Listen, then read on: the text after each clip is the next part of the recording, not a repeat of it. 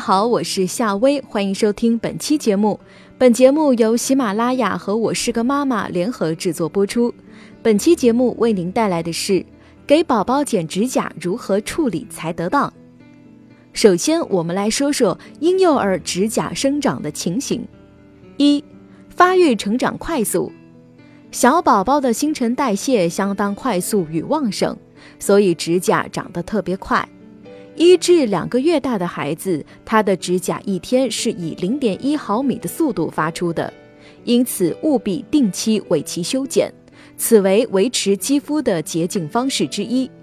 温馨提醒的是，此外也有可注意避免病从口入的问题。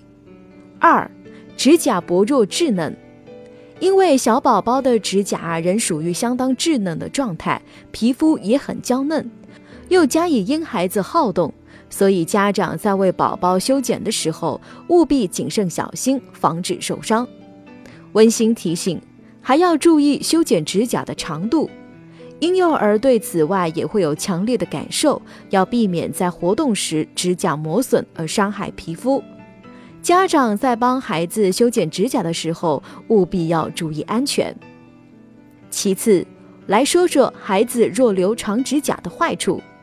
一随意抓伤自己，指甲一旦长长，很容易抓伤自个身上娇嫩的肌肤，特别是颜面、眼睛、耳朵等等，最容易被弄伤。而且婴幼儿只要感觉皮肤有瘙痒感，或者是其余不舒服，就会用手一直去挠。温馨提醒到的是，皮肤若被抓破，也有可能致使感染问题的发生。二。藏污纳垢生病，指甲长也容易藏匿污秽以及脏垢，但宝宝又很爱吮吸手部或以手直接抓取食物下肚的习性，如此就会把指甲里的病菌往嘴里送，会有消化道的问题，疾病的产生和传播源，影响其生理健康。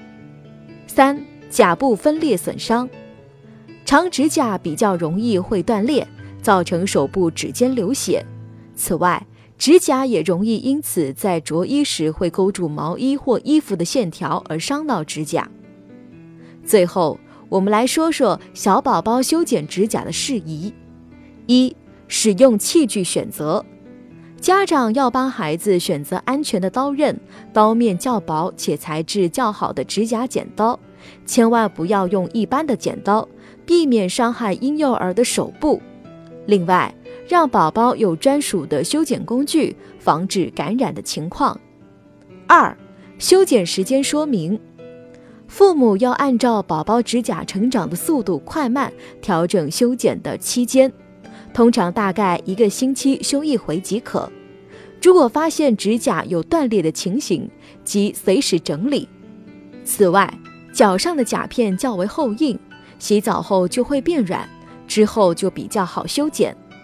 三、挑选安抚方式。小宝宝一旦清醒，手脚就会乱动摇摆，所以一般啊，在其睡熟后为其修剪会较为安全。年纪较大些的孩童，可以一边说故事给他们听，一边帮他们修剪指甲，采用引导的方式即可。四、动作轻快圆滑。帮宝宝修剪指甲时，举动要轻柔快速，不要一下处理的太多太重，否则会有疼痛感产生。另外，要帮孩子整理的圆润点，避免剪到变成棱角状。好了，本期节目到这里就结束了，感谢您的收听。